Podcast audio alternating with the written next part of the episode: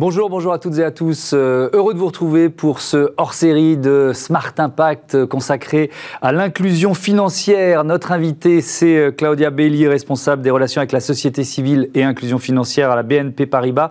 On verra que ce, thème va euh, au-delà du microcrédit et de la microfinance, vous verrez. Pour notre débat, elle sera rejointe par la directrice générale adjointe de l'ADI, l'Association pour le droit à l'initiative économique. On évoquera notamment cette prime de 3 000 euros déployée pour encourager les jeunes en difficulté à créer leur entreprise. Et puis dans Smart IDs, c'est le réseau euh, euh, Crésus que l'on va découvrir euh, ensemble, fédération de 30 associations indépendantes qui luttent contre le surendettement. Voilà pour les titres Smart Impact hors série, c'est tout de suite.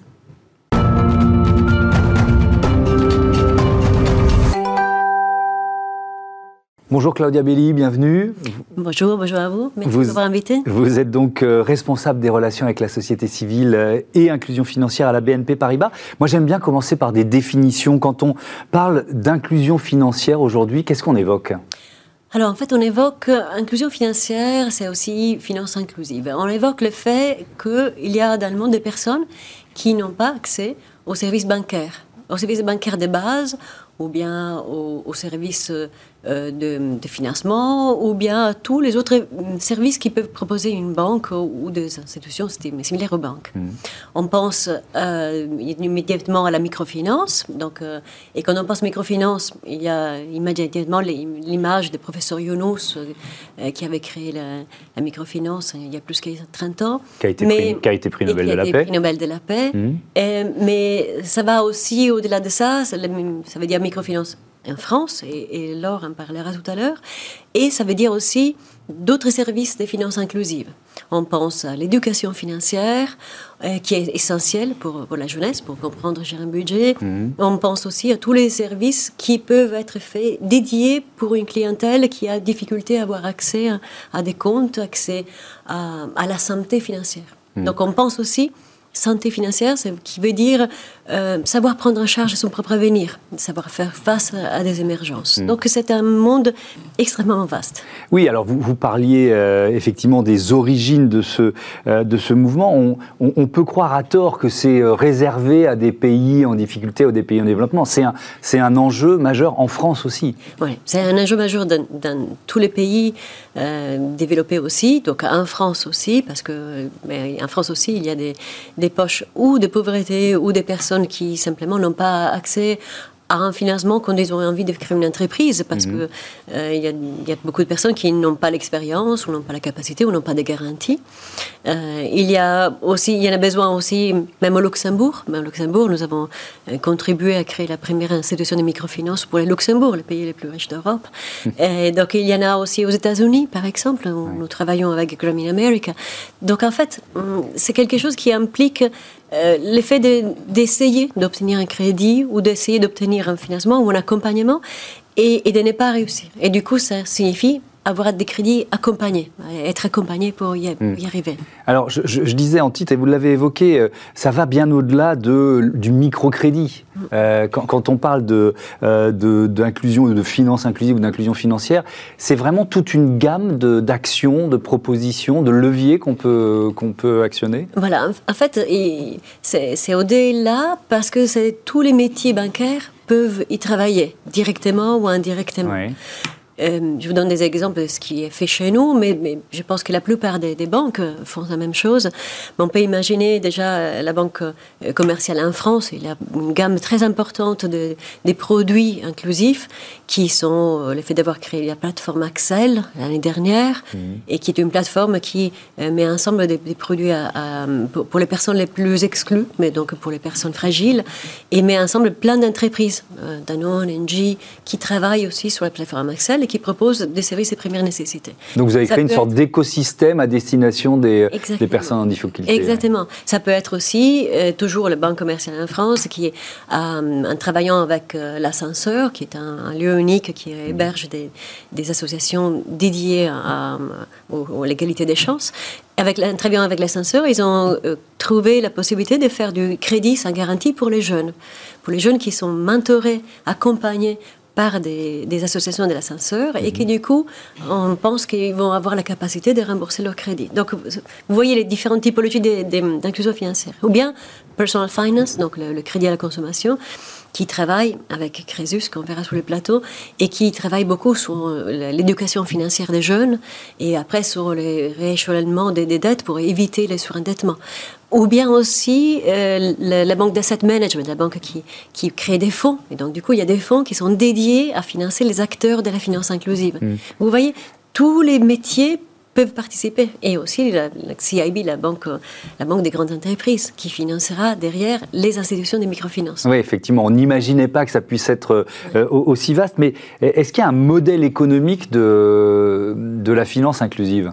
Alors, euh, il y en a beaucoup. Euh, si, oui, puisque vous venez de définir plein de, plein de leviers possibles. Voilà. Si, si, on pense finance inclusive et microfinance, par exemple, il y a le modèle économique euh, des pays émergents et des pays matures. Donc, si on pense pays émergents, ça va être des crédits aux plus démunis, qui vont euh, laisser de le rembourser, donc avec un, taux d'intérêt et sur une des échéances de 1 à 3 ans. Et ensuite, le modèle économique de l'institution qui fait cette microfinance, un modèle vraiment de euh, je, fais du crédit, j'ai des intérêts, et le crédit est remboursé. Sur, et, c'est un crédit accompagné. C'est surtout partout, que ce soit en France, en Italie, en Belgique, aux États-Unis, mais aussi au Sénégal, en Afrique du Sud, au Brésil. Il s'agit du crédit accompagné. Donc c'est ça la grande différence. Le mm. crédit un peu en dehors de l'industrialisation, c'est du one-to-one, c'est un accompagnement pour être certain qu'au fur et à mesure, les personnes puissent rembourser. Et en, Europe ou aux États-Unis, il y a une différence fondamentale qui est moins de masse, moins de, personnes, mais du coup, effectivement, encore plus d'accompagnement et, puis du coup, une, une forme très euh, très très proche avec les clients. Donc voilà, donc les clients vraiment ils sont, très proches de, l'institution de microfinance. C'est juste un des modèles. Oui, bien sûr, bien sûr. Est-ce que c'est un secteur où on, innove? Est-ce qu'il y a une, innovation sociale dans, ce secteur Oui, oui ben, il y en a constamment, euh, constamment, mais et comme partout, euh, ben, une première innovation sociale, c'est celle qui a été faite déjà depuis 2016. Le premier contrat impact a été signé euh, par ADI. Et donc, euh, du coup, on, a pu l'accompagner mhm. pour la structuration de ces contrats impact. Et un autre type d'innovation sociale, c'est le fait de faire des produits spécifiques. Donc, les crédits garantis pour les jeunes avec une enveloppe de 20 millions, c'était vraiment une innovation parce que on se demandait comment pouvoir accompagner des personnes qui n'ont mhm. aucune garantie et du coup, c'était une façon aussi. Une autre façon, c'est de pouvoir travailler euh, main dans la main avec euh, des instituts de microfinance pour voir comment réussir à, leur faire euh, avoir moins de, plus de clients sans avoir du marketing, sans avoir à dépenser pour pouvoir avoir des clients. Mhm. Donc, du coup, de, par exemple, de pouvoir travailler en créant des, des procédures qui font que des clients ils soient immédiatement présentés euh, à une institution de microfinance au lieu qu'ils reçoivent un, nom de la part d'une banque. En fait, ça va dans tous les sens. Et puis, le grand, euh, peut-être, qui est une innovation, pour la France, ça ne l'est pas, mais pour l'étranger, ça, ça le serait, c'est les fonds 90-10, les fonds solidaires qui sont un magnifique outil français de, l'innovation impact social. Donc, des fonds où 5% à 10% maximum sont investis dans du capital ou dans la dette euh, des institutions de microfinance ou des acteurs de la finance inclusive ou des acteurs de, de l'inclusion tout court, des entreprises sociales et qui n'existe pas encore à l'étranger. Hmm. Qu'est-ce que ça représente au sein de, la banque BNP Paribas? Est-ce qu'il y a une expertise? Est-ce que c'est un, choix au-delà de, évidemment du choix sociétal? Hmm. Mais est-ce que c'est une forme de choix stratégique aussi? Oui, en fait, c'est vraiment un axe stratégique. Ça fait partie de, notre, euh, de nos axes de développement de RSE, responsabilité sociale, environnementale. C'est vraiment l'engagement numéro 7, euh, et donner l'accessibilité à la finance pour tous. Nous avons du coup des, KPI, donc des, des Key Performance Indicators, des objectifs euh, précis et mesurés euh, sur, sur, ces niveaux.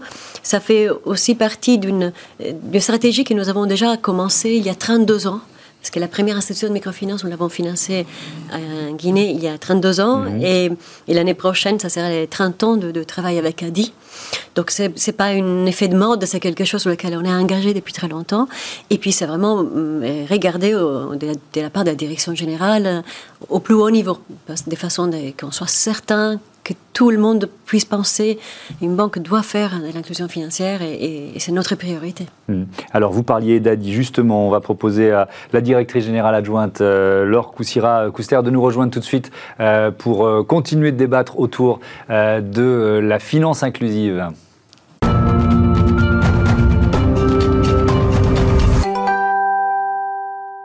Bonjour Laure Coussira-Couster, bienvenue. Bonjour, merci. Euh, vous êtes donc la directrice générale adjointe de euh, l'ADI. Moi j'aime bien commencer par euh, une présentation. C'est quoi l'ADI Avec vos mots à vous? Avec mes mots à moi, l'ADI c'est une association qui depuis 30 ans agit pour que tout le monde puisse devenir entrepreneur et en particulier ceux qui veulent se lancer et qui n'ont pas de capital. Mhm. Alors l'ADI leur accorde un microcrédit et les accompagne pour favoriser leurs chances de succès. Mhm. C'est quoi le maillage territorial de, de l'ADI C'est une offre qui est en France, qui est euh, partout dans, toutes les, dans tous les territoires La maladie est présente aujourd'hui en France, sur tout le territoire métropolitain et aussi dans tous les Outre-mer. Et donc, nous avons 170 bureaux pour accueillir les entrepreneurs, les créateurs d'entreprises euh, qui veulent s'adresser à nous parce que leur projet ne trouve pas de solution de financement bancaire. Hmm.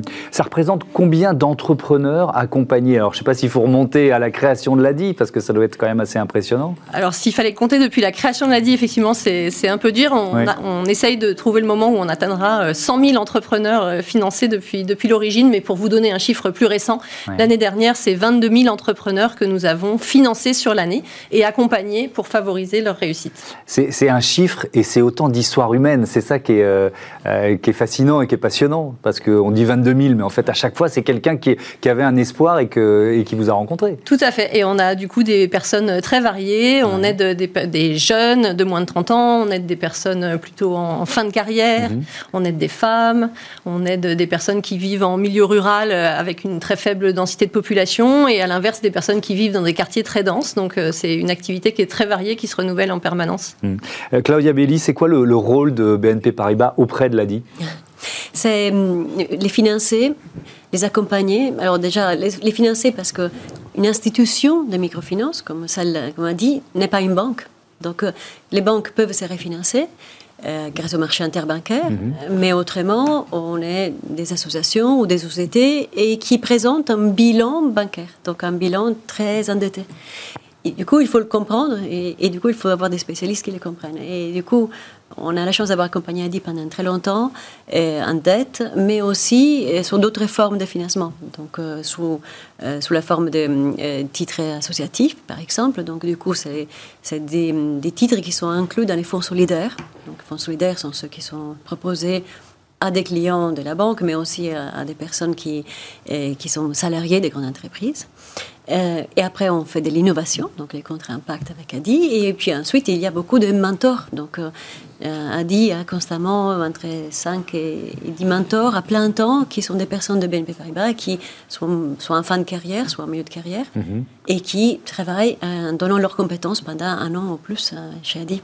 C'est une forme de mécénat d'entreprise Oui, aussi, c'est le mécénat C'est une forme de mécénat d'entreprise. Ce contrat à impact social, je voudrais qu'on détaille un peu. C'est plutôt à destination de, des populations qui vivent en milieu rural? C'est quoi exactement? Alors, le, contrat à impact social, c'est un, dispositif qui permet à des associations reconnues d'utilité publique, comme l'a dit, de mener des dispositifs innovants en s'appuyant sur des investisseurs privés qui vont porter le risque de cette innovation. Et dans le cadre de ce contrat que Claudia euh, mentionne, l'ADI avait développé un projet pour pour toucher les, entrepreneurs en milieu rural très peu dense, parce que bah, quand on habite euh, voilà, dans un endroit où vous avez 20 habitants au kilomètre carré, pour l'ADI, c'est compliqué d'aller au-devant des entrepreneurs, des créateurs d'entreprises pour se faire connaître, faire connaître ses services. Mhm. Et il nous fallait passer par une phase d'expérimentation pour arriver à mieux les toucher et mieux les financer. Mhm. Je voudrais vous poser une question liée au, contexte, à la conjoncture de cette euh, crise Covid qui n'en finit pas. Vous avez vu, vous, euh, la situation, notamment des jeunes, on va parler des jeunes, se, se dégrader au sein de, des associations de l'ADI Alors, les entrepreneurs, ils ont été vraiment, euh, bien évidemment, très impactés euh, par les différents euh, confinements, fermetures, réouvertures. Ce qu'on constate, nous, c'est qu'ils ont très bien tenu, déjà parce que bah, c'est une population de gens qui ont une capacité de rebond, d'adaptation, de débrouillardise très forte. Mhm. Et puis aussi, très concrètement, les aides publiques mises en place, notamment le fonds de solidarité, pour lequel on a beaucoup fait d'accompagnement de façon à ce que les gens s'en saisissent, a fonctionné de façon très efficace. Et au final, on mesure, nous, à la fin de l'année l'année 2020 qu'on n'a pas de dégradation, voire même une amélioration des taux de survie des entreprises que nous accompagnons grâce à l'ensemble des actions, bien sûr, des collaborateurs de l'ADI qui ont accompagné les entrepreneurs et les mécanismes d'aide publique qui ont été déployés pendant l'année. Oui, donc ce qui est vrai au niveau national pour toutes les tailles d'entreprise, c'est vrai aussi pour, vrai aussi pour, les, entrepreneurs, de l'ADI. Ouais, c'est important de le, dire. Euh, Claudia Belli, il y a, y, a, y a, ce que fait l'ADI, et puis il y a aussi ce, ce compte bancaire pour tous, en quelque sorte. C'est quoi Nickel? Oui, merci. Ben, Nickel, c'est une euh, start-up qui a été euh, racheté par BNP Paribas il y a déjà, je pense, six ans, et, et qui est euh, un autre outil formidable d'inclusion financière. Hmm. Euh, je dirais que si, si Adi regarde la partie de la dette, Nickel regarde la partie de l'actif, si on veut simplifier les choses. Mais en fait, c'est un compte pour tous, un compte qui permet à quiconque vraiment de pouvoir avoir un, un RIB, ou un IBAN, euh, en déposant de, l'argent à partir de 20 euros dans un bureau de tabac. Et grâce à ça, il a tout de suite la possibilité d'avoir une carte prépayée et ensuite de pouvoir euh, utiliser tous les services bancaires. Nickel a aujourd'hui plus que 2 millions euh, de comptes, donc 2 millions de clients. s'est développé d'abord en France, maintenant il se développe en Espagne, et puis il a des projets de développement aussi en, Europe.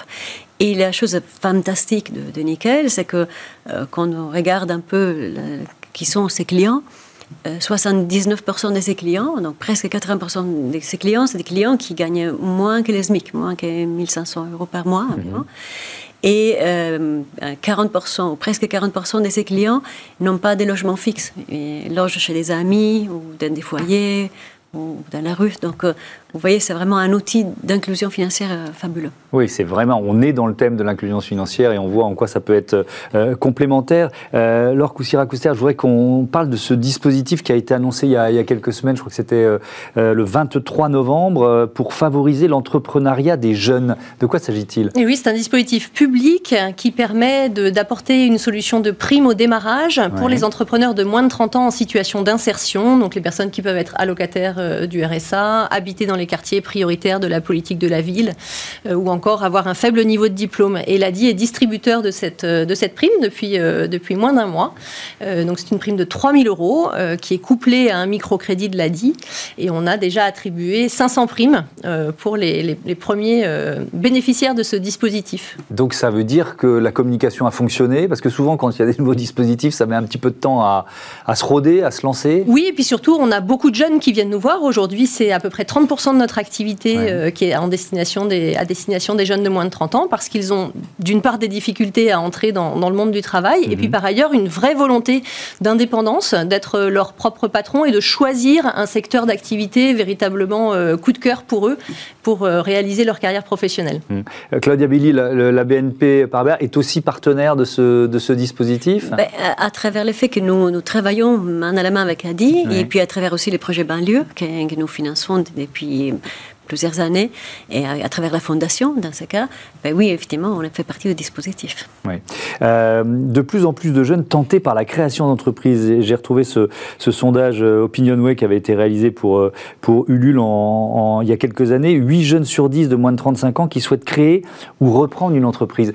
Est-ce que c'est un phénomène qui est, qui est relativement nouveau Première question. Et deuxième question, qui est en, tendance croissante En tendance croissante, oui, de façon assez forte. Nous, on a vu une progression euh, en proportion des entrepreneurs qui s'adressent à nous, une, croissance sur les dernières années assez, forte. Je vous le disais, les, difficultés d'accès au premier emploi, elles ne sont pas nouvelles. Mhm. Euh, par contre, le, une forme, on va dire, de démocratisation de la création d'entreprises, c'est-à-dire de se dire, bah, pourquoi pas moi euh, Ça, c'est vraiment un phénomène, un phénomène grandissant. Et le, souhait vraiment de se réaliser, de, de réaliser ses rêves à travers sa création d'entreprise, ça aussi, c'est un phénomène euh, vraiment euh, durable et vraiment un phénomène, une tendance de fond. Hmm. Quels sont les, freins? Parce que vous avez décliné l'une et l'autre finalement des outils qui permettent de, euh, de, voilà, de passer, de sauter ces obstacles. Mais est-ce qu'il y a des freins qui sont de l'ordre de la psychologie parfois? Est-ce que c'est peut-être vous qui pouvez répondre Alors, on les observe beaucoup et on les observe notamment euh, à chaque fois qu'on fait des études, ça, ça, porte plus particulièrement sur les femmes. Mm. Euh, un phénomène d'autocensure, euh, quand on, par exemple, vous posez la question de savoir si une personne a les compétences requises pour être entrepreneur, vous avez un phénomène d'autocensure qui apparaît très clairement sur la population féminine. Ça, mm. c'est assez connu. c'est moins vrai chez les jeunes, voilà, qui sont, en tout cas sur les, les nouvelles générations, qui sont plus audacieux et qui ont moins ces phénomènes d'autocensure. On, parle d'ascenseur social ensemble depuis le, début de ce, hors-série. Euh, réparer l'ascenseur social, on voit bien, Claudia Belli, l'enjeu euh, sociétal, l'enjeu politique même, on pourrait dire ça, mais c'est aussi un enjeu économique. En quoi le fait de réparer l'ascenseur social, euh, c'est un vecteur de dynamisme économique pour vous? C'est des personnes qui vont être rémises dans cet ascenseur social. Ils vont pouvoir faire des études. Et du coup, une fois qu'ils ont fait des études, ils ont, ils ont le pouvoir de choisir leur profession, de choisir leur destin.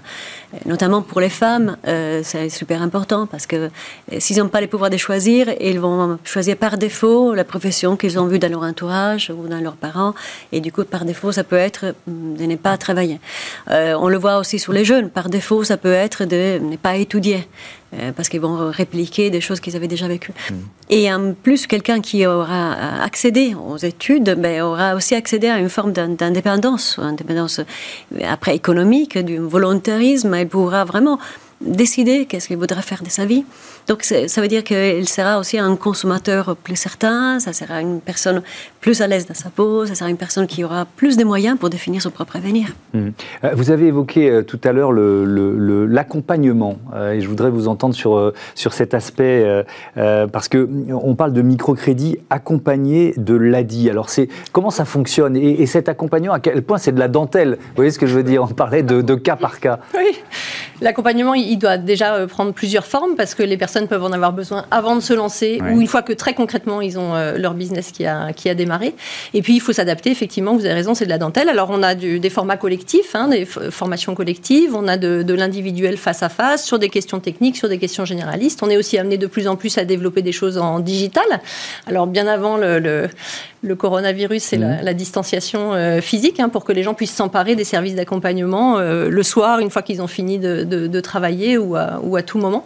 Et donc effectivement, il y a cette notion de s'adapter au plus près euh, des, besoins de l'entrepreneur. Et c'est pour ça qu'on s'appuie sur l'expertise de l'ensemble de nos collaborateurs, salariés et bénévoles. Mhm. Claudia le, mentionnait, hein, la force de l'ADI, euh, c'est euh, bien évidemment ses équipes salariés et bénévoles. Et c'est comme ça qu'on arrive à décliner vraiment jusqu'au plus près du besoin de, l'entrepreneur.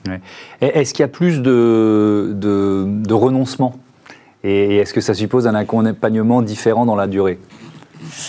Je ne saurais pas mesurer le renoncement, parce que quand les gens viennent nous voir, nous, pour obtenir mm. c'est pour obtenir un crédit et démarrer, donc c'est pas pour renoncer. Non, mais après, après je ne sais pas, six mois, un an, deux ans d'existence de l'entreprise, est-ce que vous les suivez? Alors, on les suit, oui, sur la durée, et je vous le disais, on mesure plutôt un, taux de survie d'entreprise qui est en amélioration. Là, on a mesuré fin d'année 2020 que 87% des entreprises qui on avait aidé deux ans auparavant étaient toujours debout.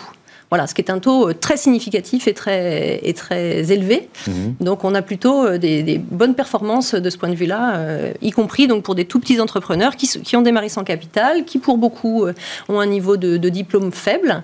Donc on est sur vraiment des, des, personnes débrouillardes, résistantes. Et eh ben voilà, merci beaucoup, merci à toutes les deux d'être venues présenter l'ADI et, et, donc les actions en matière d'inclusion financière de BNP Paribas. On va continuer, vous avez cité le réseau Crésus euh, on va les découvrir tout de suite dans Smart Ideas.